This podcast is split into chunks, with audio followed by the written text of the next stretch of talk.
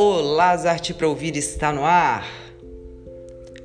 Arte e educação vêm andando de mãos dadas há muito tempo. Ainda assim, alguns insistem em reduzir a arte a um instrumento pedagógico sem importância, a uma atividade descartável, rasinha e que não dialoga com as outras áreas. Sim, o professor que fará a ponte, a comunicação, a transmissão das informações, vivências e descobertas em suas aulas deve estar em sintonia com o grande potencial que a arte tem, com suas muitas possibilidades, com o fato de que pode ser transformador ter contato com ela na escola e entender qual sua real importância e papel. Se o professor é visão limitada, a cabeça fechada, a autoestima lá embaixo e não acreditar em si e na importância do que ensina, os alunos não serão tocados. Sua curiosidade e encantamento continuará dormindo num canto qualquer.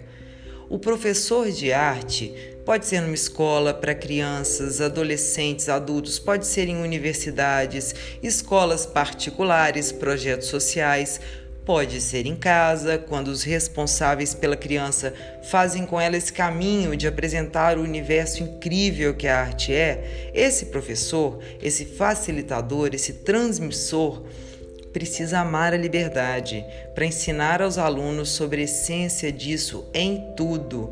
Precisa amar uma folha, um passarinho, um muro, o grafite, uma pedra, todos os materiais, um museu, um papel todos os formatos, uma experiência, as sensações, as cores. Precisa deliciar-se com o novo, o desafio, o misterioso e o que nunca vai ser definido e só será sentido. Somos todos um pouco professores quando, caminhando pela vida, passamos mensagens do que somos, como somos, como atuamos, nas relações, nas conversas, nos silêncios e nas entregas. Nós somos o outro se o ponto de referência está fora de nós. Somos o espelho, o exemplo visto de fora, a referência.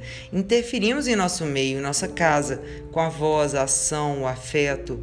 E nós somos também quem vê o outro quando o ponto de referência está em nós. Nesse caso, observamos esse outro e somos afetados por ele. Nos inspiramos, repelimos ou atraímos, captamos suas mensagens, ou seja, não somos uma ilha e nos auto-influenciamos o tempo todo. Nessa rede somos todos professores e alunos. É sendo outro e vendo outro que aprendemos, medimos, regulamos, comparamos, crescemos, a humanidade não chegou até aqui pela inteligência, pelo desenvolvimento individual do cérebro e das habilidades. Ele chegou aqui porque várias inteligências se uniram com várias habilidades. Sozinho, o humano teria sido extinto.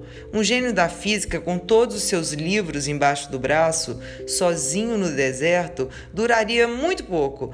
Mas algumas pessoas com QI considerado mediano, juntas, não só atravessariam o deserto, como criariam alternativas e aprimoramentos de como se deslocar onde construir os abrigos, o que comer e qual tarefa seria feita por cada um, qual seria compartilhada.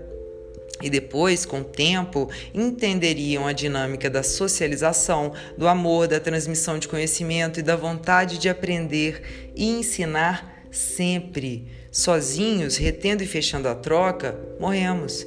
Juntos, nutrimos o movimento que garante a sobrevivência da espécie e a apuração, a sutileza, a beleza do rio do conhecimento que corre e mata a sede. E tem água para todo mundo.